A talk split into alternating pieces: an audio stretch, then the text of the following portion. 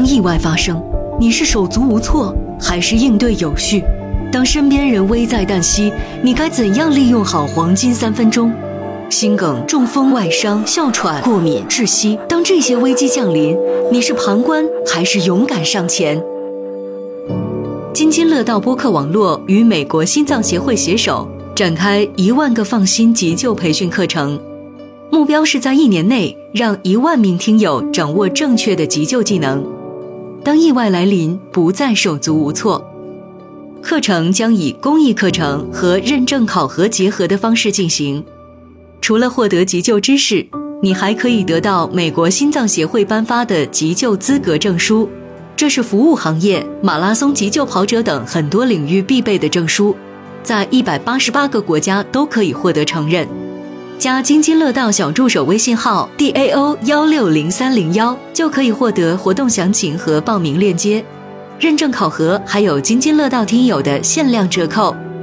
如果你想关注更多关于急救、健康、医疗方面的常识，欢迎关注我们与美国心脏协会共同推出的系列节目《急中生智》，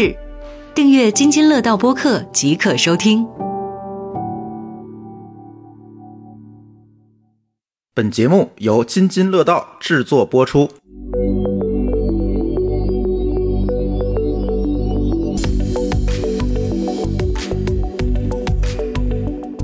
各位听友，大家好，这里是由津津乐道和 RT 开发者社区联合发起的播客节目《编码人生》，这里是今天的代班主持人王尚。大家肯定会很好奇，为什么我们平常听到的朱老板没有声音了呢？今天我们给他放一个假。另外一个原因就是我们今天是一期特别节目，我们今天没有邀请一线的开发者，而是凑一桌技术领域的各种主编，我们一起来聊一聊行业的八卦，聊一聊这一年当中技术的发展、行业的变革，以及在我们这些媒体、社区人的眼里，一些有血有肉的开发者是什么样子的。我们今天的第一位嘉宾呢是 CSDN 的主编袁滚滚。编码人生的听众们，大家好，我是袁滚滚啊。那同时的话，我也是活跃在呃各个技术社区的活动组织者。那我现在的这个职业身份呢，是在 CSDN 负责人工智能相关技术的啊采写。然后我们的另一位呢，是另外一位主编同学，他呢也是一位播客节目的主播。播客节目叫《代码不在服务区》，他的名字叫周翔。Hello，大家好啊，我是掘金者周翔啊，目前其实也做一档播客栏目《代码不在服务区》，也欢迎大家多多关注，我也打个小广告。也欢迎大家去关注我们的有台啊。对，然后我们还有一位嘉宾呢，也是另外一个技术社区，可以让我们的玉莹老师自己介绍一下。Hello，大家好，我是 InfoQ 的主编玉莹。然后我们今天呢，其实就是也是想围绕我们二零二三年马上要结束了嘛，我们一起来盘点一下我们今年发生的一些事情，我们大家的一些观点以及社区角度怎么看待这些事情。所以我们第一个话题就是希望大家来讲一下二零二三年印象最深刻的一件事情。这个要不滚滚先开始。我们先讲一下我们自己印象最深刻的一件事情。那后面的话，我们可能会罗列我们各个啊、技术社区公众号里的一些大事件啊，也会非常的精彩。那在我个人看来，就是过去一年印象最深刻的一些事情，也都是跟工作相关。那我这里印象最深刻的，大概就是前阵子结束的 OpenAI 的 Dev Day 他们的第一次开发者大会。那为什么第一印象深刻呢？第一是啊、因为我一直在看直播，就是熬了通宵啊、去发了这篇内容。那其实也是 Chat GPT 正式发布满一周年。啊，这过去一年的话，我相信不管是呃是否从事一线技术开发，还是我们跟技术生态相关的这些小伙伴们，都感受到了这一波人工智能技术的浪潮。嗯、不仅是席卷了我们自己的生活和工作，其实对整个社会影响都还挺大的。OpenAI 作为这个行业就是毋庸置疑的一个领军者，然后它也远远甩开第二名很多的这个身位，所以大家其实都非常关注 OpenAI 的一举一动。那 Dev Day 的话，信息量也是特别大。那除了新版本的 GPT 的话呢，还有像 GPTs 啊一系列产品的这个发布，其实给我们行业中呢都带来一些啊新的观点、新的启发啊。所以在我来看的话，就是这件事情的确是印象深刻的一件事儿。对，我觉得今年说是这种 GPT 或者 OpenAI 的元年啊什么的，其实都不为过，因为我们各个社区其实都围绕这个话题有很多的内容产出，一会儿我们也可以详细的展开讲一讲。然后周翔老师，你觉得你印象最深刻的一件事儿是什么呢？嗯，我觉得二零二三年可能就是印象深刻的事还挺多的啊，不管是人还是事，呃，包括刚才可能滚滚说的，就是关于 Chat GPT 和 OpenAI 相关的啊，这肯定也是行业里面的大事儿。然后呃，对于我来说的话，我可能会觉得印象最深的事儿应该是啊，刚刚不久发生了，也就是啊，商汤的那个创始人汤小欧老师的一个突然的过世。我觉得可能就是啊，大家应该会有关注到啊，确实来说的话，就是汤小老师也是我们呃 AI 圈里面，然后会比较啊。知名的这个人物，嗯，他的这个过世，我觉得也是我们的一个损失。因为我之前也参加过商场的一些活动，然后会有一些就是汤友老师的一些呃现场的一些演讲啊、发言等等。确实来说，我觉得他是一个为数不多的，就是。技术领域里面啊，也是个技术大拿，但是同时也是非常诙谐幽默的一个人。所以说，我觉得，嗯，这个事情的发生，然后可能大家都会关注说，啊，当然一个是呃关注汤勇老师本身，第二个的话也是关注说，可能对于技术来说啊，这个身体的身体健康对身体健康的一些问题啊，我觉得这块也是挺重要的吧。嗯。正好也快到年底了嘛，大家都会开始缅怀过去的一年，然后正好有这么一个不太不太高兴的事情吧发生吧，所以大家都会朋友圈开始刷屏来聊这个事情。一会儿我们也会展开来讲一讲这些啊，就比如说，嗯，开发者身体健康，以及说我们今年有哪些告别了哪些事情，在缅怀哪些事情。然后我们最后一位嘉宾玉莹老师，你今年最关心的一件事情是什么呢？或者说印象最深刻的一件事？嗯，其实今年呃，整个社区里面，包括我自己，其实也都在关注生成式 AI。就是，呃，生成式 AI 其实已经不单单是技术上的创新，就是包括每一个普通人，其实大家也都在关注，因为大家在关注它可以通过什么样的方式来变革你的生活、你的工作的方式，来怎么提高它的效率等等。然后今年其实我之前大家会说一个词儿是说。呃，生成式 AI 火了之后，你会发现那个论文的更新频率，嗯，可以用日新周异来形容，就是可能前一周的成果在下一周已经被推翻掉，然后就这样不断的迭代，不断的迭代。然后其实我今年关注印象最深刻的一件事情，其实是 OpenAI 的这个创始人短暂的离开，然后又又又对又回去的这样的一个事情，因为其实会让我梦回到当年就是苹果跟乔布斯。之间其实也有这样一段，就是乔，但是乔布斯当时是真的就离开了，但是，呃，其实他呃，OpenAI 的创始人他其实后面又回去了嘛。大家围绕这件事情有有很多的讨论，有很多的猜测。嗯，有一部分可能跟 OpenAI 背后的这个股股东啊，微软的一些决策有关。那有些人会猜测，呃，他可能是因为跟这个 OpenAI 刚刚召开的发布会有关，因为他很巧，他那个时间节点刚好是在发布会之后。对，然后，嗯，其实最后，呃，到现在为止，这个社区里面的人其实还还是在聊这样的一件事情。那 OpenAI 其实前段时间也刚刚发布了关于生成式 AI 的大模型在应用过程当中的一些安全相关的一些条例。其实我们在呃接下来一年，我相信我们也能看到，就是他们博弈最后的一个结果会对这个领域的发展产生什么样的影响。嗯嗯，对这个事情，相信大家也都很关注，因为它毕竟可能决定了生成式 AI 这么一个新技术的一个发展走向的一个事情。我们和大家分享一下我们每个编辑，我们或者说社区眼中关心的一个事情。可能这个也能代表，因为我们社区嘛，其实是和开发者接触最近的一个平台。我们看到的可能是开发者关心的一些点。然后呢，我们也把我们几个社区当中比较热门的文章做一个排列组合。我们列出来了几个，在我们社区维度来看，可能是。不管是这种播放量啊，或者说大家关注度相对比较高的话题，我们接下来会跟大家一一的来讲解讲解。比如说，第一个话题其实跟刚才周翔老师讲的相关，就是今年应该是二三年五月份的时候，这个技术大牛左耳朵耗子老师。因为心梗离世的问题，这个可能在我们技术社区里是这种播放量或者说阅读量已经破百万的一个文章。因为陈浩老师他被就是开发者认可，是因为他一直在这种技术架构、云原生之类的技术方面有自己独特的追求跟独特的见解。然后也因为他这个非常独特的见解啊，会经常面对一些网络上的争议，所以他曾经在微博上自己分享过一些话，比如说这种卓越之时论道，平常之时论事，狭隘之时论人，这可能是他的一。一个为人处事的观点，然后呢，他比较有意思的是，他曾经在某一个 X 平台上畅想过一个观点，就是说，如果说自己生命去世的时候，希望把自己的生命上传到一个数字世界，那儿可能就没有物理世界、物理身体的拖累，也不需要考虑一些生计挣钱的问题，不但不会老去，还可以随意的复制自己。我觉得这个其实对于我们很多开发者来说，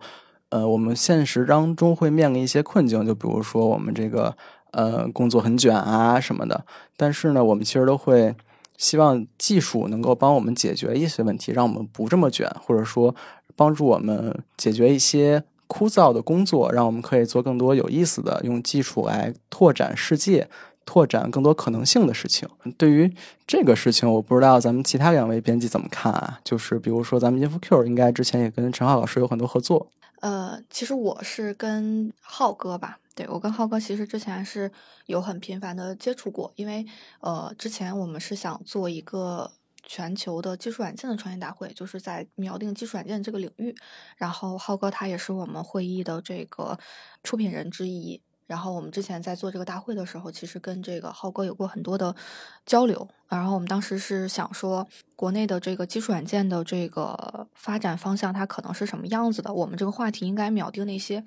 传统的、偏传统一点的，大家聊的可能服务器啊、中间件啊这样的一些领域，还是在云上的这样的一些。一些创新，然后当时呃，浩哥给我的建议就是说，嗯，还是建议我们可以秒定在云上，因为云在未来就是基础设施，我们还是要自己把这个观念给换过来。当然，我们那届大会办的也很成功。然后，呃，其实我们呃，InfoQ 确实跟浩哥有很多的接触，就你会发现浩哥这个人，你可能跟他刚接触的时候，你会觉得他观点很犀利，嗯，然后可能也不是那么好相处的一个人。比如说他之前就会建议这个开发者。一定不要去外包公司，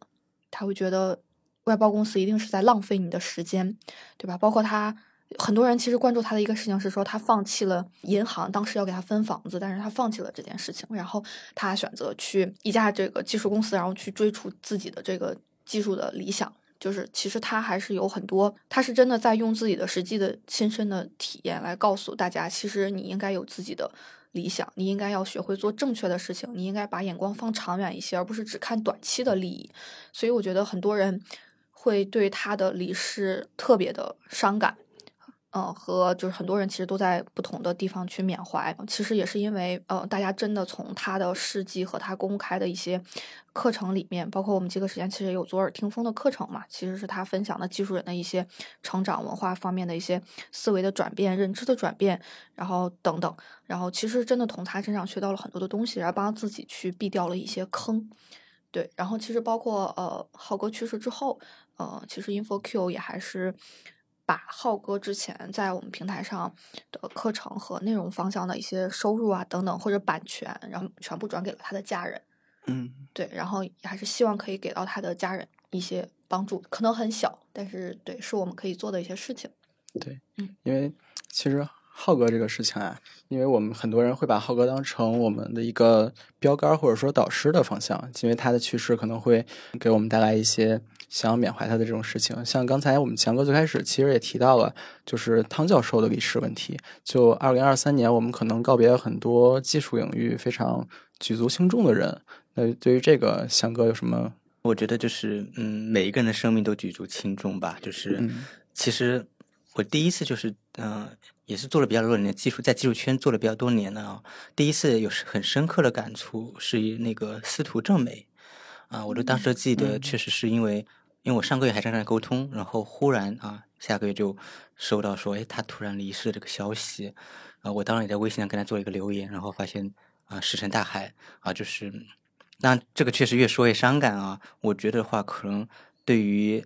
不管是谁啊，就可能是我们的这些啊。开发者朋友也好啊，或者说我们说是所有人也好，其实我觉得在这块儿都是需要去多注意一下自己的身体健康的。我知道翔哥就在一个相对比较卷的公司嘛，那你平常有什么让自己放松心情啊，或者说放松身体的办法吗？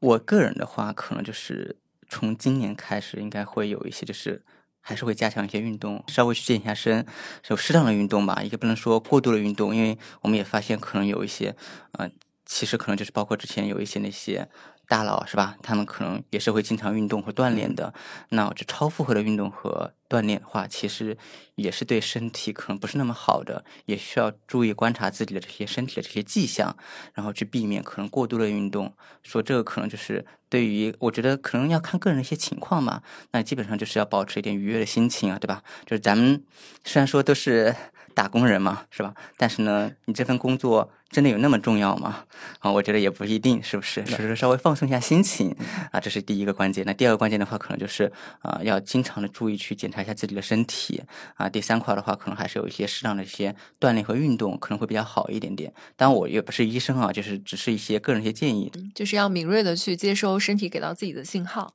那有的时候，大家是。不知道自己很辛苦，又或者觉得休息了一段时间之后呢，又恢复了元气，但其实对身体某些这个，不管是这个肌肉健康啊，还是生理健康，都是有一些长期的消耗。就像我们社区啊，其实我们除了这些播客节目之外，我们还有一些线上线下的活动，我们会给大家讲这些心理健康啊、身体健康的课，也希望大家可以。大家在平常的时候可以多参与参与这些东西，不要只局限于工作当中，还是要生活工作要平衡一些的。然后，其实像这个浩哥提到了，就是说在自己生命结束的时候，把生命上升到数字世界。我觉得这可能也是我们用技术来推动世界发展的一个方向。现在各种生成式 AI 出来之后，我们可以打造自己的数字分身。虽然说数字分身还是不如真人的交流这么直接，但可能也是我们继续留在这个世界的一种方式。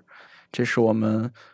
总结出来各种技术社区上比较重要的一个环节，就是比较重要的一个话题，就是耗子哥的这个事情。然后第二个话题呢，其实大家就都了解的比较多了。这个标题叫做“文心一言对 Chat GPT 相同时问，结果出乎意料”。这个我感觉有点标题党啊。这个滚滚老师怎么看 CSDN 的文章？就其实因为今年其实写了非常多跟大模型相关的文章，这只是其中一篇，嗯，但应该时间是。呃，比较早，所以它那个，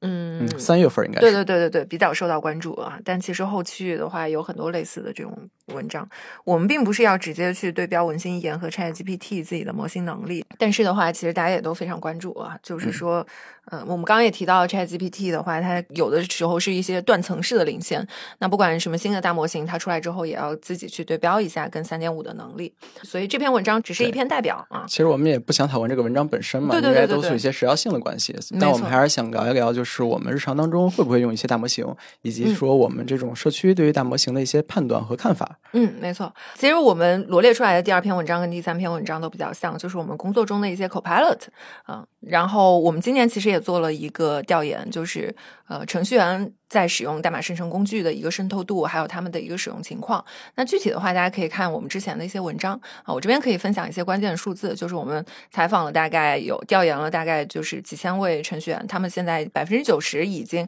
接触过就是代码生成工具了，其中百分之四十每天都在使用。然后他们对于代码生成工具的这个结果的话，他们也都是非常满意。嗯，然后应用的场景的话，第一个是啊，比如说单元测试啊，然后编写代码注释啊，还有一些跨技术。站的这个代码生成以及学习一门新语言，大概是分这样的几类。然后我自己在工作中的话，呃，其实我经历了两个周期。那第一个周期的话，就是疯狂的测试不同的这个大模型是否能够帮助我去协作工作。那结果的确是的，就是我现在这个最深度使用的这个海外大模型是 GPT 四和 Cloud 一百 K。Cloud 二一百 K 对，然后呃，他们各有侧重啊。GPT 四对于这个内容生成的这个能力真的是很强，然后 Cloud 因为非常早就支持了上下文，还有那个附件上传，所以它其实帮助我整理了很多就是归纳啊，还有这个 summary 的工作。然后呢，我在前一段时间就是又进入了我的第二个周期，就是戒断 AI 工具，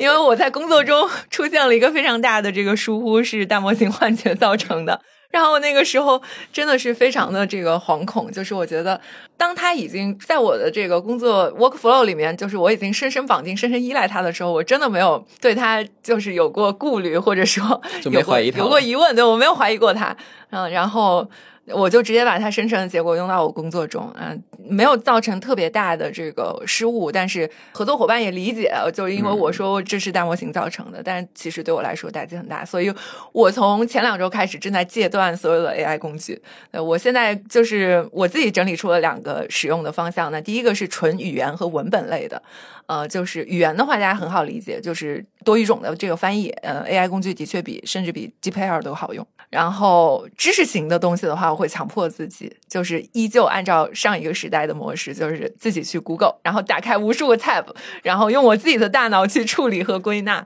啊、的确给我带来很多安全感。对，所以这是我现在和大模型的这个协作的方式。哎，我知道翔哥是不是平常用这些工具也很多？确实，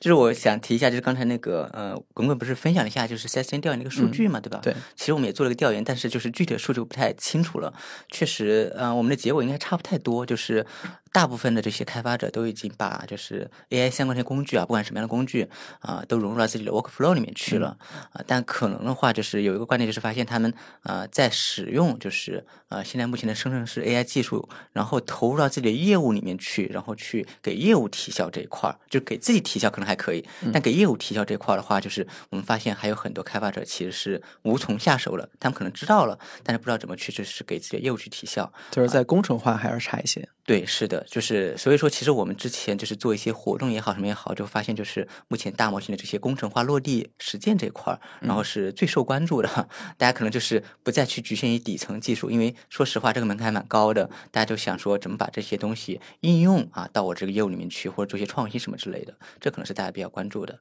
那对于我自己来说的话，当然肯定会使用各种各样的一些呃工具啊，那包括可能 Chat GPT 也好，是吧？其实我其实主要是用 POE 里面啊，跟那个 滚滚差不多，也用的是呃 GPT 和那个 Cloud 这两个，对，因为我觉得他们两个的这个处理效果会好一点点。呃，当然怎么说呢，就是我用的会比较少一些，因为我确实发现说它给生成的一些东西啊，就是模板化的很，就是痕迹会很重，就是它有时候只能是做一些辅助，对吧？就是可能帮你。举个例子啊，那就是比如说我现在做一个活动，想想些想一些主题，是吧？那这个时候的话，其实你可以让他去给你一些啊提示或者指引，但是最终做决策的还是你自己。如果你把这个东西交上去，说实话，嗯你的领导或者你的老板一看，其实也能容易看得出来。眼看对对对，是的。我今天重启了这个 GPT，就是因为我今天要写绩效，然后 对啊，你这么说，我正好补充一下，我们公司已经明令禁止了，不允许用 Chat GPT 之类的这些 AI 工具去写绩效评估，因为确实你写这种模板式的这些话，对 AI 来说其实是最在行的。对，这种车轱辘话嘛。是啊，哎，我知道咱们 InfoQ 其实也搞一个大模型相关的报告，是吧？我不知道咱们这边的数据跟 CSDN 之类的数据是不是匹配？呃，我们之前其实发了一个大语言模型的测评的报告，应该是我们六月份发的。然后那个是我们自己，我们很多人，然后一起去测了一批不同的模型。它我们可能分几类吧，就文本生成类的，然后隐私类，比如说它是不是在你的诱导之下会说出一些不合理的一些一些话，就等等很很多维度。然后这个如果大家有兴趣可以去看。然后其实我们在年底的时候又做了一次调研，但是现在结果还没有出来。但是我可以说几个数字。就是呃，我们调研其中有一项是你是否现在在你的工作当中去使用大模型相关的一些技术，然后呃，其中有一个选项是说是我个人的行为，但是我的公司是鼓励我去使用的，大概占到呃六成左右的一个一个数字。就是其实现在很多公司是在鼓励的，而且其实呃有很多公司他们在内部其实是组织那种竞赛。就是让大家通过那个，就让大家去用这些工具去提效。你可能比如说你在做 PPT，那 PPT 可能是一个好的场景，就把你的文字转成 PPT。对，这个可能是一个场景。对，然后其实我们自己内部，就我们呃内部的编辑团队，其实还在用的一个事情是，你可以在呃就 OpenAI 它不是有那个 GPTs 嘛，嗯然后你可以在上面去，你可以训练一个自己的小模型。对小的那个 agent，然后去，比如说你你采访文章怎么怎速记怎么去整理，然后你可以你可以训练一个，然后你比如说那种会议的通稿类型的，对吧？你可能把你的大会的一些演讲的内容，你可能灌进去，然后你你可能就你可以训练一些就这种 agent，然后去去去用。然后效果还可以，但是目前来说还是得需要你自己审一下，就你自己要人工的去去去审校一下加工。一下。对，还是不能完全信任。而且我最近发现一个很不好的使用现象，我最近在面试，然后我们面试呢，其实会留那个笔试的作业，然后那个作业里面有一个是关于写文章。当我就是频繁的收到几个作业回馈，我就发现那个文章的框架一模一样，嗯啊、就是很很标准的模板化。你所所以你发现不需要招人类了，啊，就这个行为我，我当时看我就觉得啊，没有思考嘛，我是很担心的。就是你完全依赖那个，可能你自己的能力并不是那么强的情况之下，你你完全依靠 GPT 的能力去做输出，呃，我其实是有一点担心的。而且这个真的很减分，这个这个行为，嗯。其实我也发现，就是嗯，除了就是说，刚刚就是运营说那个面试环节，可能用用这个 ChatGPT 或 AI 去做这个作业之外，我觉得好像。各个社区里面，特别 UGC 社区，嗯现在充斥着很多 AI 生成的内容啊，包括我们可能会有一些，包括掘金啊，有时候也很明显啊，说这是要通过人工审核能审核出来的。还包括，嗯，我觉得比较明显的还有一个是知乎上面的一些啊回答，我觉得就是现在目前 AI 好像在污染哈整个整个污染中文世界，对中文世界。你知道有人在备份互联网吗？就是他在备份没有出现 ChatGPT 之前的互联网，就所有东西大多数都是人工生成。所以我们最近又多了一份工作。就是我们最近一直在在想，通过什么样的方式可以鉴别出来哪些内容是 AI 生成的？我们可以通过几条原则，然后怎么去给这个东西打分，然后来判断它，不要让它放出来。没有发现大家又进入了一个浪费时间资源的路。是的，对。但这个的话，其实未来的话，会有一些模型水印的这个。呃，工具它可以去去做鉴别，嗯，所以关于这个话题的话，我觉得就是我们还是尽量把 AI 作为我们自己的协作的工具，作为一个武器，而不是代替掉自己的一些核心能力。对，可能现阶段谈代替还是稍微有些远啊，我差点就被他代替了。但你现在不是扭头回来了吗？阶段 AI 阶段，反正就是关于这种生成式 AI 或者说 AI agent 之类的相关技术啊，我们的建议就是说，大家还是多去尝试尝试，因为不管它好坏，你必须有一个尝试之后，你才会知道这么一个结果，实践出真知嘛。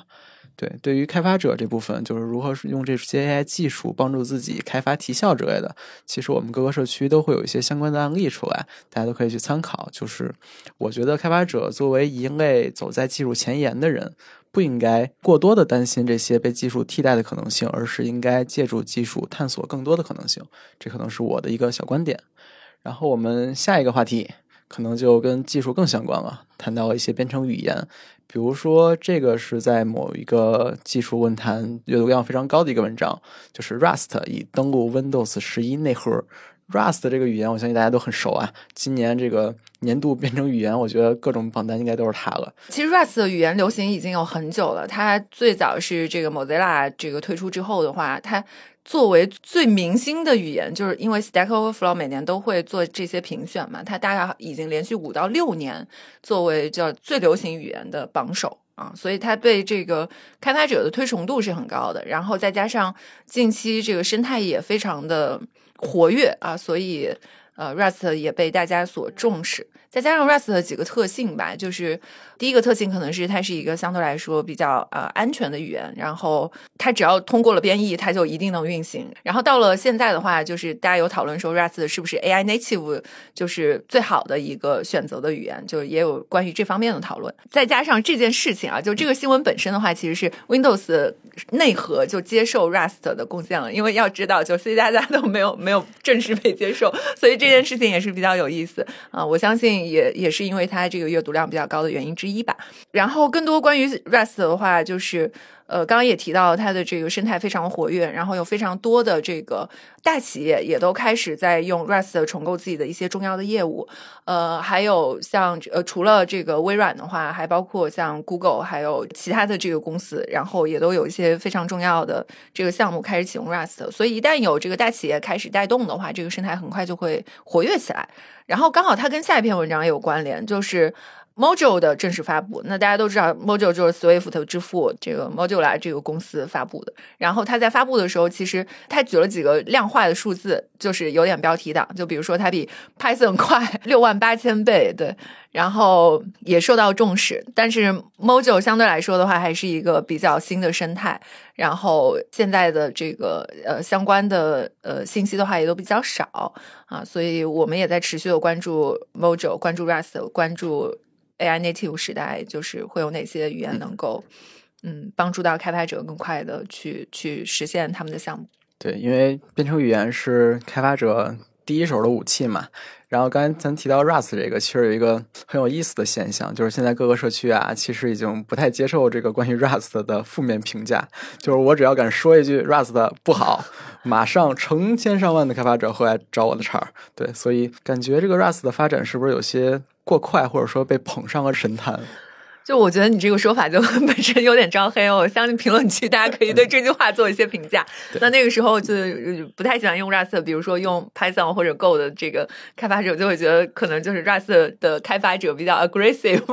然后啊他们比较比较爱喷之类的。呃，whatever，就是我我不能预设大家是什么样的立场啊，但是我觉得呃编程语言的未来本身这个话题就是大家开发者非常愿意去关注的。嗯，但是我们不要因为说我是不同的技术站。然后就产生一些对立，那我觉得我完全没有必要啊。当然，拿这个东西作为呃我们生活中的梗啊，就是大家开开玩笑，我觉得倒无伤大雅。嗯，因为我们之前其实录过一期聊编程语言的话题啊，当时我们也提到了，就是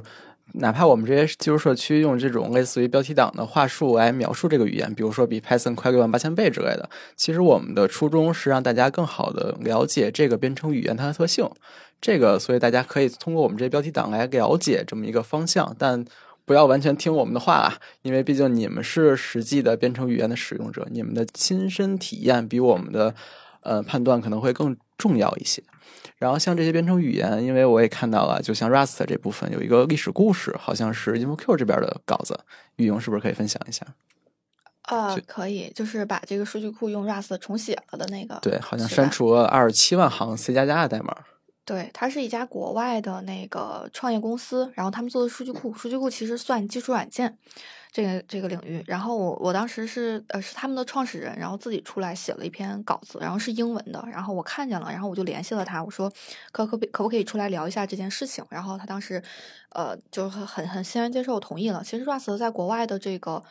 因为大家会觉得他学习门槛很高，但是他其实现在目前国外的一些高校里边的一些呃零零后的就新生代的一些开发者，其实很多人都很喜欢去去学习 Rust，就他们可能本来的这个 Rust 的能力就还可以，然后所以这家公司它其实。呃，因为他的这个创始人也是这个呃研究的背景的出来的嘛，然后所以他认识了很多的这个他的公司里面有很多这种学生，他们天生就是有这个基础的，所以其实这个事儿你你要尝试它也是要看你你你本身的这个公司的这个情况是什么样子的。然后他当时其实提到几个点，就是他自己本人是写 C 加加写了很多年，C 加加大家吐槽最多的一个问题是内存泄露，但是他觉得说其实这个问题可以忍。就是我其实可以解决，就是大家团队里边有几个有很多年经验的这个 C 加加的人，其实是可以忍的，可以解决的。但是 C 加加还有其他各种各样的问题，比如它的指针啊，然后你你每个人的这个编写风格很不一样，然后依赖项的管理就等等，就各种问题。其实到最后他会发现，他自己作为一个很资深的这个 C 加加的研发人，他就觉得哦，这个这个太麻烦了。那如果我把它交付给企业的客户，如果客户呢再出现什么问题，我要修，那可能这个时间成本是很高的。所以他当时就尝试说，我反正我现在其实写的还不多，那我那我现在重写也还是来得及的。他又尝试用 Rust 重写了一下，再加上他团队里边本来就有基础，对他来说其实效果很好。因为，呃，这篇稿子应该大概是呃很早的时候，一年前的时候，呃可能就发布了。然后，如果大家有关注这个人啊，这个人本身叫吴英俊。如果大家有关注这个人，会发现他过去一年在很多的这个社区里是非常活跃的。就他一直在讲他的这个数据库的一些特性，因为他做的是一个流式的数据库嘛，现在也比较热。然后他一直在讲他这个数据库的一些特性。然后 Rust 写了之后，他其实整个的收益比他还是算得过来的啊。其实如果大家有关注，会发现对他来说是值的。但是其实我们社区本身是不太喜欢讨论编程语言，因为其实我们扒了一下去年的二零二三年到目前为止的数据，编程语言。呃，是我们社区里边大家就最为关注一个话题，因为它是工具嘛，就是你不管什么的的类型的开发程序员，其实最后都会选择一个一门编程语言作为工具嘛。就是我们还是坚持要选择适合自己的、适合自己业务场景的，不要盲目的去跟风。就每一个人，你你会发现有些开发者很偏激。就是他会觉得我的选择的这个一定是最好的，我可以有很多种理由来说服你，你说的这些问题我都可以解决，等等。而且其实，像 Rust 还有一个很有意思的事情是，Rust 的的社区发生的一些事情。嗯我我相信可能大家会更加的关注，对这个社区里边的一些管理，然后一些呃，对，anyway 很多很多的八卦对出来，对，其实嗯也让这个语言本身得到了更多的关注度。对我我这里补充一点啊，就是刚刚提到说 Stack Overflow 每年的调查，呃，Rust 是最受欢迎的语言，但是你真正去聊，就是在呃生产环境中使用这个 Rust 的这个数量，其实并不是最多的，所以就是很有趣的一个 fun fact，就是它是最流行，但是 并不是占比最高，所以就其实很多的这个大家是 Rust 的吹，但是并不能在这个工作中呃直接使用它，因为刚刚我们也提到了，就是作为一个比较新的语言的话，很多项目呃。并不是说我想重构就重构的。你刚刚那个二十七万行代码，其实在很多业务里面都算一个非常比较少的，对比较少的。对，然后呃，C 加加的这个问题是它有太多的这个历史包袱了，它是一个非常长寿的语言，所以的确容易被大家吐槽。但我相信，可能十年后的 Rust 也是这样，啊 说不定就被 Mojo 替代掉了。一代新人换旧人嘛。业务不要动不动就重构。嗯，那那我接着那个运营的说一下吧。其实，嗯，刚才那个滚滚也说了，就是可能国外一些大公司开始就是使用 Rust 的语言嘛，然后 Rust 语言开始变得更流行。国内的话，当然我觉得可能比较呃使用这个 Rust 比较多的应该是字节吧，字节可能在新语言尝试这块也比较多。嗯，所以字节内部有很多就是做 Rust 不到的，当然国国内还有一些创业公司也在做是 Rust 相关的，像我知道可能是达坦科技啊，包括非洲科技等等啊，也在做使用 Rust 的语言啊去做一些啊相关的一些开发。当然，我觉得就是可能就是对于编程语言这来说的话，确实它本身就是一个。开发者工具嘛，对吧？在选择上的话，我觉得可能大家在选择的时候，第一个可能就是它的一个生态啊，是吧？第二可能它的一些发展前景啊，可能还有一个就是说目前有哪些好的一些工作机会。你比如说之前阿里的话，可能主要是全是用 Java 嘛，对吧？然后呃，字节的话，可能就是用的最多的应该还是 Go，我记得应该是 Go 对。然后可能目前的话也在就是内部啊，包括啊、可能也是在开始尝试一些就是各种项目再去用 Rust 去写。那我其实对于开发者来说，他们在选择编程语言这一块儿，我理解啊，可能很多编程语言啊、有的可能就是学习门槛低啊，是吧？但是呢，可能在嗯上限可能能也相对低一对些。是。或者有的可能就是学习那个呃学习曲线会陡峭一些，但可能你学习很好之后的话，就是啊、他可能就上手会更容易一些。嗯、只不过我觉得就是我们可能会看到各种各样的一些编程语言的榜单呐、包括可能就是啊 Stack Overflow 也好啊，包括等等的也好啊，每年都会有这样的一些榜单出来。那我每年可能都会有一些比较流行的或者新的这种呃语言啊出来，然后大家会就会比较关注。那我个人觉得的话，就是对于开发者来说，或者是对于我们这些技术社区的从业者来说的话，啊、保持关注，保持啊、就是对这些新的这样的一些技术趋势保持关注是没有什么问题的。只不过确实，啊，你保持关注之后 啊，你是否会去学习它或什么之类的，那其实本身是有成本的。那对于大家来说的话，这个事情其实就是呃。可以多看一看对，一个是个人追求，另外一个多看一看目前上面一些就业机会，就是哪一个方向可能就业机会更多一点对，，这个比较直接。是或者哪些的工资会高一些，嗯，哎，其实我好奇啊，咱们就是几个社区有没有统计过，就是哪个编程语言的平均工资相对高一些？有一些那个招聘网站它会统计这样的数据、嗯啊，我们可能更多的统计是哪类编程语言用的人可能会更多一些。嗯，嗯，对，薪酬这个数据好像也很难，就是调查就是非常准确的数据出来，对对对所以给大家提供一个思路嘛，可以去一些招聘网站看一看自己学什么方向。嗯，但是我觉得就是大类的话，可能到目前为止，你如果说做的是算法，对吧？就是你掌握那些深度学习框架，TensorFlow、PyTorch 什么的，你肯定是啊、相对来说这个呃工作的机会。呃，短期内会更多，嗯，然后这些基础语言的话，那刚刚我们也提到了 Python 啊、Go 啊，还有呃这个 Rust 啊什么的。我们现在看到的一个趋势是，呃，不会有一些业务说，呃，轻易的选择说重构啊，尤其国内其实很多都有这个技术债，然后但他们新开的这个业务的话，会尝试使用新语言啊，所以其实嗯，可以去关注一些。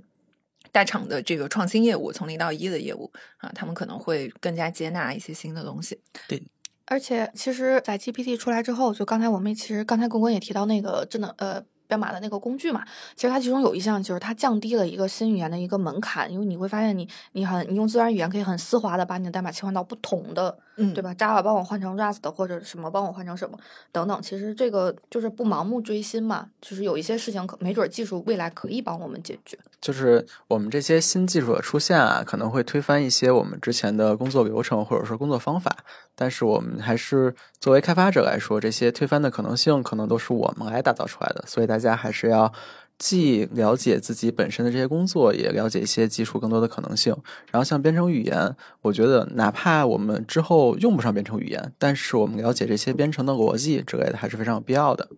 对，然后我们还有下一个话题，这个就跟钱相关了，就是我们的一个 Core.js 作者快被缺钱拖垮了，全职做开源维护九年，月均收入从两千五百美元锐减到了四百美元。这个应该是这哪家写的？这这么标题党？非常的真实。开始同行之间互相说啦。这个应该是 InfoQ 的一个文章吧，应该是一篇国外的编译文章。可看出来我们平常的这个关系水深火热，那我想知道原标题是什么？这太久远了，已经不记得了。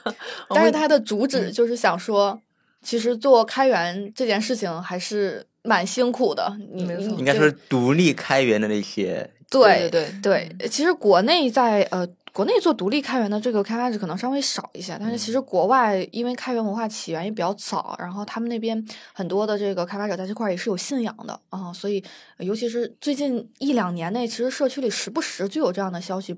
蹦出来，包括我们呃，就是 InfoQ，其实在过去一年就开源在我们社区的关注度，其实相较前一年是有明显的下降。一哦。方面是、对，一方面其实是这几年呃新开源出来的项目相对来说也变少了，还有一部分是我们可以很明显的看到国内那些以开源最开始是以开源的这个就是做开源商业化的吧，一批公司的整体的这个呃发展情况，对，可能也有一些变动，那它的战略等等也有一些调整。对，然后从 InfoQ 的视角来看，我们当时报道这篇文章的初衷，其实还是想说，大家可以多关注这些开源，尊重版权，然后尊重这个开源的协议，然后遵守这样的一些协议，然后可以让这些呃真的在用自己的业余时间在为整个社区、为整个技术生态做事情的一些人，可以有一个好的结果。对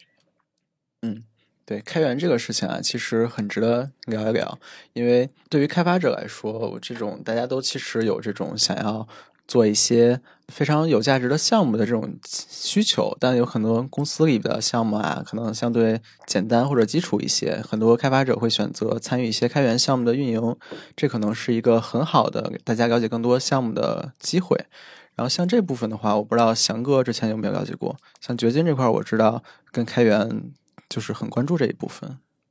呃，应该说所有的开发者应该都使用过各种各样的一些开源项目或者开源代码，那可能会有很多也希望就是回馈开源社区是吧？然后或者是自己投身去做一些开源这样项目，然后梳理一下自己的这个名声或者什么之类的啊，就各种各样的原因可能都有啊，当然也可能就是纯粹基于信仰了，这种也有。嗯、国内的话，我理解就是，当可能最开始的时候是那个。呃，最有名的应该是那个张文松，他其实是 LVS 的这个、嗯呃，应该是就是 Linux 的这个 kernel 的这样的一个核心贡献者。那其实我觉得就是呃，他是带了一个很好的头的。那国内之后的话，其实整个开源生态圈也是在蓬勃发展的，包括可能呃各个大厂啊，是吧，也在做一些开源项目，然后就是开源推广。那第二个的话，可能还有一些就是刚才那个运也提到了，就是我们也发现有很多这样的一些以开源商业化这样的一些就是呃模式啊，做了一些创业公司。嗯，确实来说啊，就我个人观察到的啊，今年来看的话，就是整个开源生态里面，或者确实整个声音，我个人感觉会稍微小一点点。呃，特别是包括这里面的话，我觉得可以提一下，就是嗯，Open AI 嘛，对吧？嗯，就是大家可能叫它 Close AI，对不对？就是这个开源和闭源之争，然后大家可能而且有很多这样的一些。嗯，大佬啊，就是或者一些专家发表一些观点，可能就是最后啊，在目前的生成式 AI 里面，那可能是闭源的这个 AI 有可能胜出啊。当然也，我觉得这肯定不一定啊，只有两派观点对，只有两派观点在，所以其实可以看到大家的这些观点上的一些转变啊，是会有的。呃，第二个的话就是说，对于开源的这些开发者来说，嗯、国内我说实话，其实很少有就是呃专门的就这样独立一些开发者，只是去单纯做一个这样的一个独立的开源项目的。呃，我个人觉得啊，有一些不知道能不能算哈，有一些其实它主要是在目前主要是 base 在国外嘛，对吧？它也是在国外做了这样的一个呃 Vue 就是前端框架这样的一个开源项目，它自己其实是通过这个开源项目，然后慢慢的通过一些商业化是吧？有赞助呀，可能有一些就是呃捐赠啊等等那些，然后啊做一些这样的一些收入。嗯，我理解啊，就是做开源项目的。不管怎么样，多多少少有点情怀在的。它确实不能够直接给你带来一些就是金钱上的一些呃收益。那我们对于这样的一些呃做开源项目或者投入到开源项目啊，或者是开源社区也好啊，这样的一些呃开发者，那我觉得我们应该还是多给予一点关注吧，然后多给他们创造一些更好的这样一些环境。对，对于国内来说的话，我觉得就是少一点 KPI 项目式的开源也就好了啊，其他的没什么。然后这个问题的话，我觉得我简单说两句吧，就是开源的贡献者不要耻于谈钱，不要耻于谈商业化。对，今年好多技术大会啊之类都会有这种开源专场，或者说开源的论坛，然后开源商业化也是其中很重要的一个话题。四 S 店今年有搞类似的活动吗？有啊有啊，很多很多，大家可以在 Show Note 里面看到我们之前的活动。对，然后开源的话，肯定我们是非常关注的。我们不仅是呃开源社的这个成员，然后我们的这个老板的话，也是中国开源这个。嗯，呃，非常大的一个支持者，他自己其实个人还 sponsor 了一些开源项目。就我这里其实可以说说几个事情，就是真的人傻钱多。他之前还 sponsor 过一些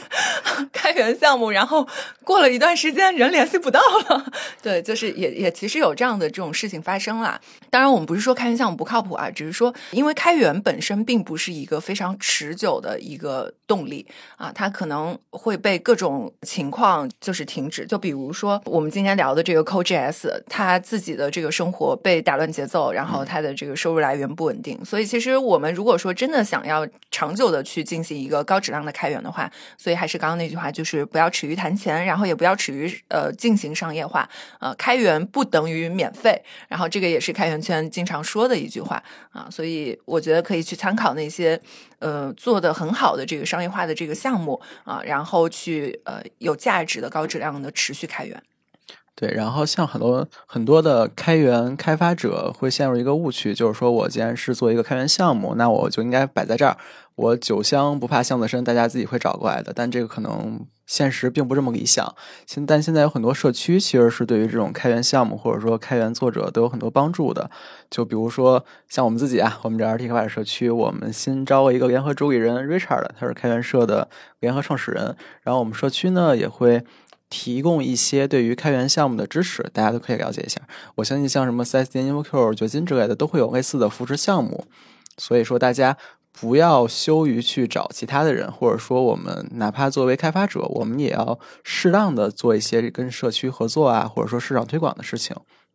就因为酒香还是怕巷子深的嘛，尤其现在这种各种呃 ChatGPT 生成这种虚假项目出来之后，大家还是要。多让自己发光发亮，才能让更多人能看到你。因为其实我们去年也做了就是开源商业化这块的一些活动的，然后当时不是也有一些就是国内一些做开源创业的一些公司吗？然后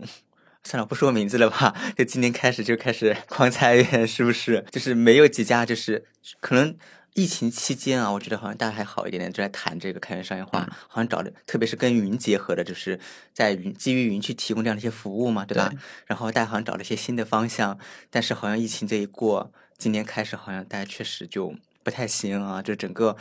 之前看到的方向，可能目前验证之后，发现好像在特别是在国内，好像没有那么就是容易去推展推广开来，嗯。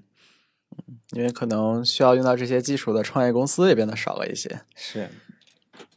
行，这是我们聊开源这个话题。然后我们目前还有最后一个话题，可能也是我们开头提到了，就是 OpenAI 相关的 OpenAI 的这个开发大会啊，以及说它这个宫斗事件。我们现在也可以再展开的跟大家聊一聊我们对这个事件的看法。我真是醉了，对这个事件，就那段时间非常受煎熬，就每天一睁眼，就是我甚至都不用睡觉的那个时候，就他们因为有时差的关系，我们每次快睡觉的时候，他们那边新一集就开始播出了。我那段时间真的是就是麻了。对，大型连续剧。对对对，嗯，直到现在我都没有回过味儿来。另外，的确，大家其实并不知道那几天到底发生了什么，断断续续有很多的信息，然后每天都有新的这个信息出来，尤其是 Twitter。当时几天的话，呃，我最大的一个感触就是整个世界就是一个草台班子。就像 OpenAI 这样一个，我们刚刚说了，它的这个模型技术已经是断层式领先了。就这样一个头部的公司，这么多聪明的脑子，他们做这些重大决策的时候，他们就在 Twitter 上发一下。甚至 他们还删推啊什么之类的，真正的宫斗，你以为的商战是那种很高端的，其实就是这种啊，在推特上骂来骂去。对对对，嗯，真正的商战是这样的，就虚假的商战是我们在电视剧里看到的，真正的商战就是什么顾大汉抢公章，然后拿着剑守卫办公室，然后在推特上官宣公司进展，不告诉咱们角色是什么，就很是的很挠心。对我，我相信，呃，未来可能会通过某些，呃，他们可能会说出来，或者什么危机解密之类的，告诉我们最近到底发生了什么。但我很担心，就是真的是一件非常小的 trigger，然后发生了过去就是影响了这个半个地球这么一段时间的事情。对，我觉得是因为对于这个公众事件，就是大家应该都有在一直在追踪啊，对，确实还蛮精彩的，呃。当然，可能我们所有人就是目前啊，就是我们大家都不知道这背后到底发生了什么。但我其实还有点蛮好奇的，就是因为当时我看到微软啊，就是。官宣说啊，那个 Sam Altman 是吧？嗯，要过来微软是不是？然后做一个新的 AI U 这个负责人，我就以为这已经结局了啊，以为微软是最终的大赢家了。然后没有多久又反转，他又回去了。我现在其实很好奇，微软到底是怎么想的？他们到这在这一战里面到底收获了什么？微软也不靠谱了，是都是淘汰班子。对，就觉得好儿戏，因为大家都知道，就是微软的这个 CEO 啊，现在 CEO 是吧？萨提亚是吧？就是他其实是。公认的就是能力非常强的嘛，是吧？所以当他做官宣的时候，我觉得，嗯，从他嘴里就就是他的推特发出来这个官宣，应该没有什么问题了，就结局了。但没想到啊，这种还有这么大的一个，让我们再想想，回忆一下四年前的大选，就美国总统都在推特上治国，所以我后来觉得就没有什么不会发生。能理解了，能理解。对对对。那至于说关于这个开发大会的话，我觉得。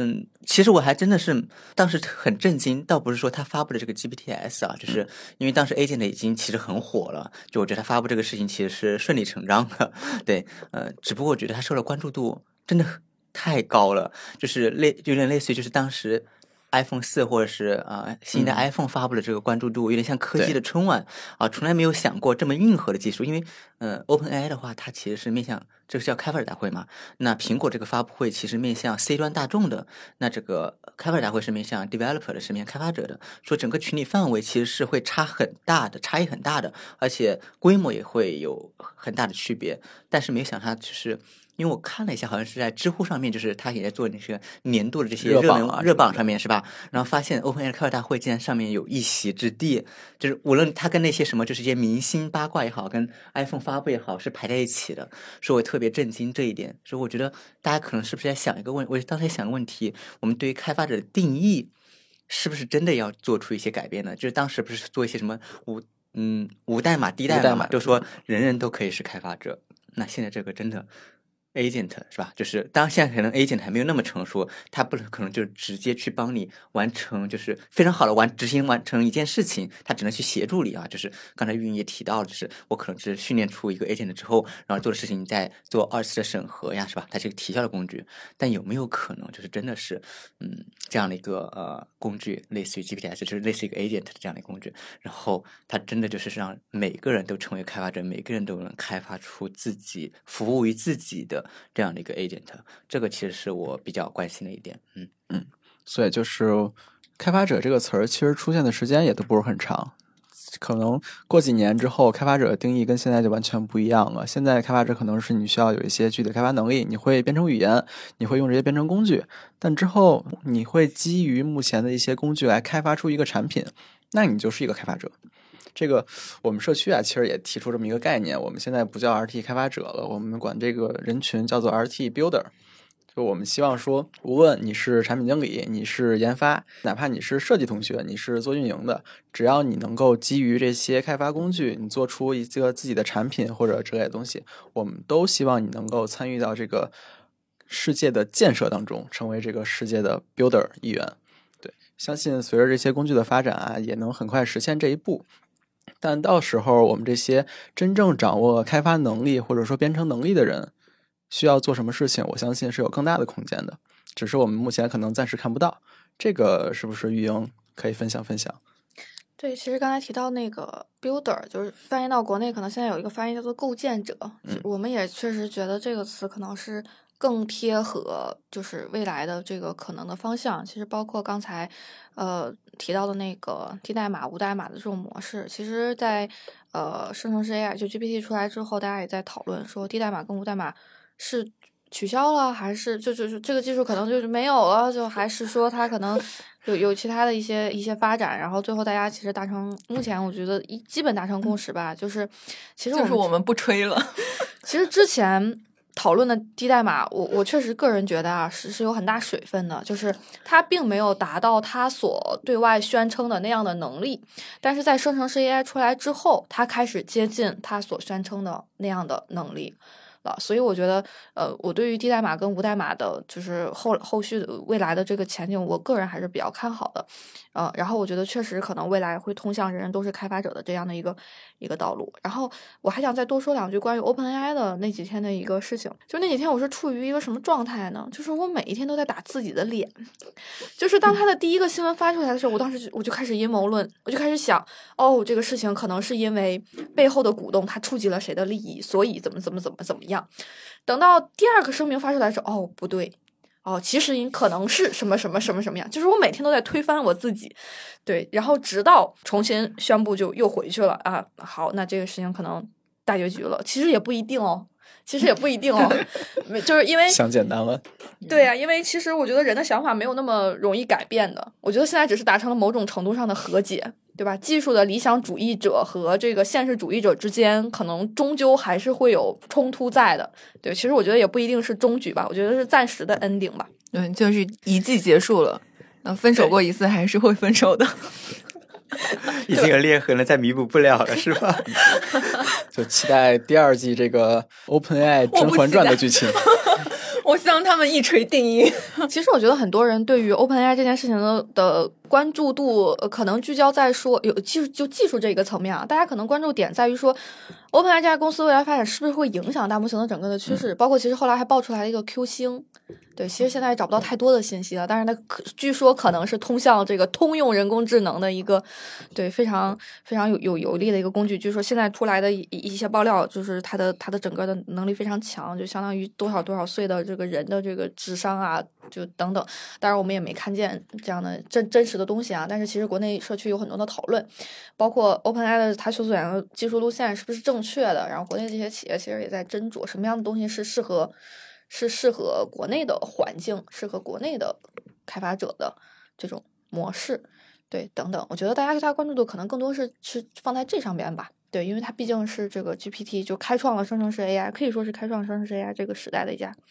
代表性的厂商嘛，对，嗯大家可能更关注它对于未来技术路线的一个变化。对，因为它确实在某种层面上已经代表了这个技术，或者说跟这个技术深度绑定了。所以说，如果它不靠谱，我们会更担心这个技术未来是不是靠谱。自己靠谱就行。自己这更不靠谱。这个多变的世界，没有什么东西是靠谱的。我们还是对，正好我们聊到这个新闻聊的差不多了，我们其实开始展望一下我们的二零二四年，以及回顾一下我们二零二三年整体的一个事情。我们找的这些新闻啊，或者说这些。话题可能是在过去一年当中各个技术社区里大家讨论比较多的内容，但是呢，我们如果用一个词来概括，不知道大家会用什么词儿呢？我先来说吧，就是二零二三年，就是我觉得我技术行业的一个关键词，就还是 AIGC。嗯，就无论是我们最关注的这个技术热点，还是真正已经进入到我们这个生产环节的这个工具的话，其实多多少少都跟 AIGC 开始相关了。那或者说大家有在做呃类似的一些尝试，嗯。它是一个关键词，然后也是我个人未来想要去探索的方向。那探索的方向刚刚也有提及，就是我想搞清楚我自己应该怎么和 AIGC 相关的工具协作啊，既不依赖于它，然后又能就是将技术为我所用。对，所以大概是我的一个想法。嗯，我觉得可能好像就是，呃，应该说二零二三年确实是就是生成式 AI 的这一年啊，就是特别是上半年的时候是吧？就是每天啊，这些新闻都是以每是以天为单位的，就是可能或者以天或者以周，就是推翻这个新的一些东西嘛，是吧？有新的东西出来推翻旧的东西。嗯、那对于我来说的话，我觉得可能大家可能会说 AI，那我就说一个就是就是呃 FOMO 吧，就是可能这个词也是从国外传来的一个黑话啊，就是 fear of missing out，就是担心你错失了这些机会。嗯、我个人觉得就是。怎么说呢？确实啊，我本身也在使用就是 AI 相关的这样的一些技术来帮助我去提升我的效率。那我可能想，大家应该都是这样子的。那可能很多公司也在使用 AI 的技术，然后去探索新的业务啊，包括各个大厂是吧？我觉得没有哪家大厂希望在这个竞争中落落下风的。嗯，但是可能嗯，对于个人来说的话，我觉得可以稍微走路走的啊，可以去尝试，但是呢，也不用特别的过于去焦虑吧。你慢慢走，稳稳走，然后我觉得其实也是 OK 的。呃，对于大家来说的话，就是嗯。看到这个机会了，然后去把握它。因为我之前跟一些创业公司聊，就发现，嗯，他说他们现在不能够，特别是 AI 创业公司啊，就是他说他们现在不能做超过三个月的规划。对你做任何超过三个月的规划，可能都不行。你包括现在投资人也很焦虑，对吧？我投这家公司，你会发现有可能我这做的东西还刚做出来，或者还没有做出来，可能就有一家公司就是你就需要换方向什么之类的。所以我觉得大家可能就是就不没关系，投就 formal 吧，啊对对对就对就是投早了。是你你没有做，可能就 formal 了，或者你没有投，可能就 formal 了。但你看到你刚刚做还没做出来，然后看到别人已经有更好的东西了，你这个也 formal 了。所以这个时候，我觉得大家一直处在这个恶性循环里面啊。我觉得可能这一块的话，是我今年的一个感悟吧。嗯嗯，我这边其实觉得今年的关键词可能是呃不确定性吧，呃，就是我觉得很多的东西一直都是不确定的，包括呃，其实国内在大模型这一块的监管层面、使用层面等等，其实很多东西都是不确定性的。我们今年上半年跟很多的这个人去聊。哦，其实还有一个很有意思的现象，就是今年呃年初的时候，基本上所有的这个大厂，他们都把他们做的年初的规划推翻，重新做了一遍。对，因因为这个大模型，对，大模型出来了，对吧？你在上升 AI 有什么规划，你要做一遍。然后我跟很多人聊的时候，他会说说那个，其实你跟我聊，我我也不确定我明天要做什么。嗯、我们都是要等产品跟技术 ready 之后，我再来看，我也可能要做一些哪方面的事情。就是整整体一年，我觉得都非常的不确定。嗯，然后包括很多的公司，它的业务到底要不要跟生成式 AI 去做结合？那结合这个效果怎么样，成本怎么样，我怎么去评估？我如果也加入了大模型的百模大战，对大家聊百模大战，我如果也加入了百模大战的话，我我未来真的有市场空间吗？就现在厮杀也很激烈嘛，对吧？我真的有市场空间吗？我真的能活下来吗？就是我觉得很多的事情就是不确定的，包括个人。但是对我个人而言，我觉得更多的是焦虑吧。因为有时候特别怕你 每你们天俩设计应该换一下。每天每天一觉醒来，我就怕变天了。就是对 OpenAI CEO 说，我那天早上我我睁眼起来，我确认了好几遍，是吗？真的吗？会有这样的事情发生了？太魔幻了。太魔幻了。周翔刚说完不要焦虑，你就又把这个氛围焦虑卷但是就是下来了。我觉得焦虑可能是每个人都会焦虑，本身就存在的。嗯对，而且 而且就是我给我今年那个什么，我今天给我大会的主题也是在不确定性中找确定性，因为太不确定了这个世界。嗯你就说这个宫斗事件，谁能想得到是吧？就一夜之间，这个生成式 AI 这个领军企业、先锋企业能变成这个样子，说其实没有任何人能想得到的。对，哎，那我其实还挺好奇，这不确定性中的好确定性是什么？咱们有总结出几个点吗？还是没有，这是要探讨的。真的，有答案就不开大会。对 这个这个答案，我觉得很难。嗯，其实刚刚大家都说了，真的这个事情就是，它是上半年可能是以天以周为单位去变化的，然后下半年可能是以月或者以季度为单位去变化的。那你说真的是你要做一些什么提前啊预设啊或什么之类的，那确实很有可能就会被推翻。我觉得很多时候现在。嗯，应该说好多厂商里面会用一些各种各样的管理工具啊，包括什么 KPI 也好，OKR 也好啊。我觉得好多时候就发现，我我自身的感触就是，有时候不适用啊。嗯，你可能确实就是你刚刚设定好的这样的一个 OKR 或者你的目标，那你过一段时间之后，你会发现，嗯，你得调整，嗯。那那我觉得就是 最大的最大的什么最大的确定性就是你得一直改变。嗯，我觉得参加技术活动很大程度就是因为大家想要在这里找到答案。嗯，所以就像我们各个技术社区在办活动的时候，其实是找到大家的一些共性、共同的一些问题，把大家聚合到线下，然后去讨论，去碰撞出一些呃出路也好，办法也好，对碰撞出一些火花。嗯不一定有标准性的答案，就是没有标准答案，但是可能就是大家探讨有没有不同的这些 idea，然后或者火花出来。我相信我们今天聊的这些内容啊，可以给大家一些参考，或者说提示，就是说啊，这些社区的开发者大家都在关注什么，然后哪些事情呢，可能有一些相同性或者说不确定性在这里。大家从这个我们的聊天过程当中，可以自己思考到一些点，我觉得这可能就是我们这一期的价值。然后，既然是岁末年初嘛，咱刚才盘点了过去这一年的各种事情，那如果说咱们做一些简单的展望，明年的话，大家会有哪些期待呢？明年的期待，我的确期待就是有更多的企业去，呃，分出更多的精力去做一些底层的这个技术创新。那当然我知道，就是国内的话，速度一直很快，东西一直很卷。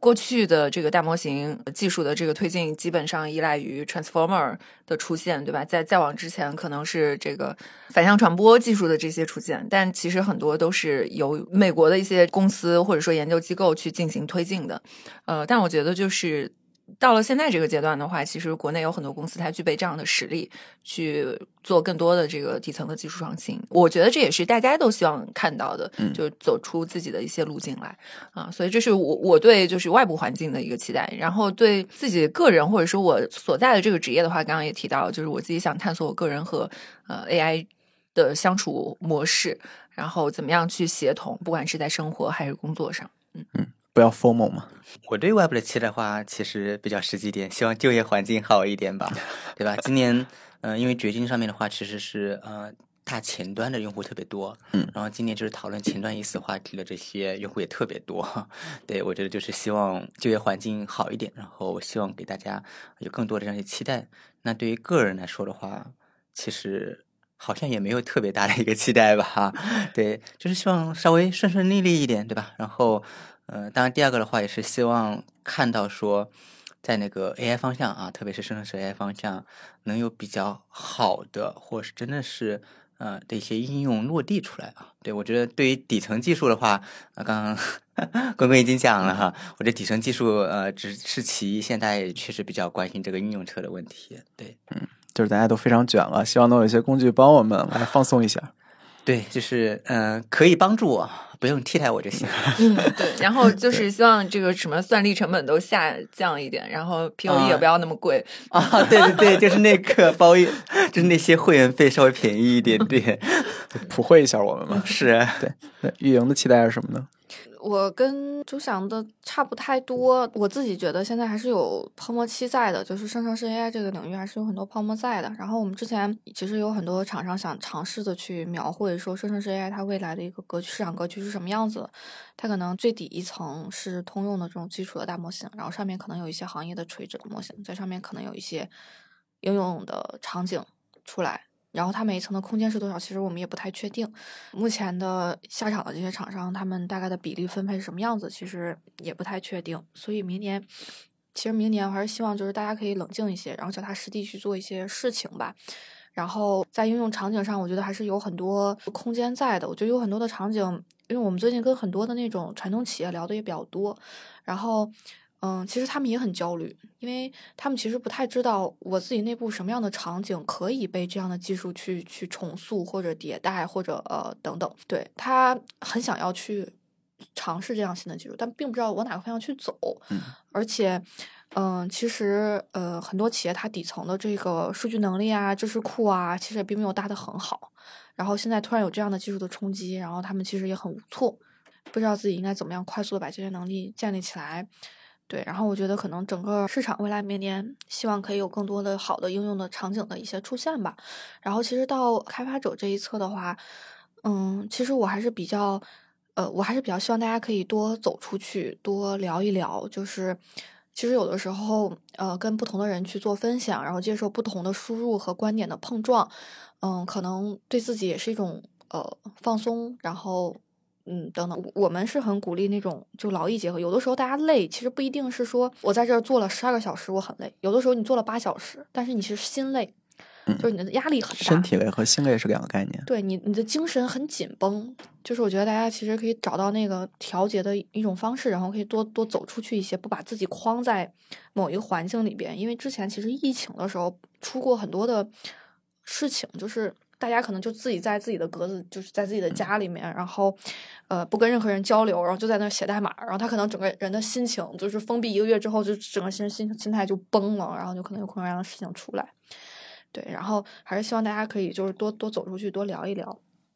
对，就这样。我的期待其实跟运营有点类似，就是我希望明年啊，我们听到这些播客节目还是真人的声音，而不是 AI 合成的声音。然后我们线下录节目的人呢，也都是真人，而不是我们每个人的这种 AI 数字分身啊什么的。因为就像嗯刚刚去世的这个汤老师说的，就是他不相信会有比人更有趣的灵魂，这个点我非常认同。就是如果说未来真的有一天我们面对的都是数字分身，哪怕我们给他的这些 promote 啊或者说怎么着让它变得非常有趣，但我觉得这种有趣可能也是一种刻板的印象，或者说刻板的有趣，而不是像人这种可能我们录节目的时候会出错，会说一些呃不过脑子的话，但我们觉得这种可能才是播客节目的真正的价值或者说特殊点，就是我们是真正的人跟人的交流，我觉得这个是非常可贵的。说得好，